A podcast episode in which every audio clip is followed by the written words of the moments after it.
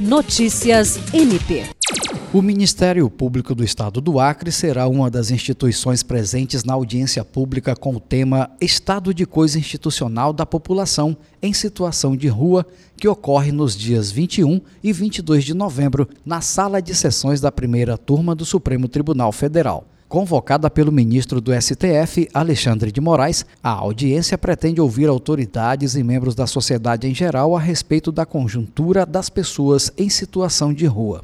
O Procurador-Geral de Justiça Danilo Lovisaro do Nascimento fará a apresentação oral, representando o MP acriano na audiência, que contará também com a participação da Procuradora de Justiça e Coordenadora-Geral do Núcleo de Apoio e Atendimento Psicossocial, Patrícia de Amorim Rego, e do Coordenador Administrativo do Natera, Fábio Fabrício Pereira. Jean Oliveira, para a Agência de Notícias do Ministério Público do Estado do Acre.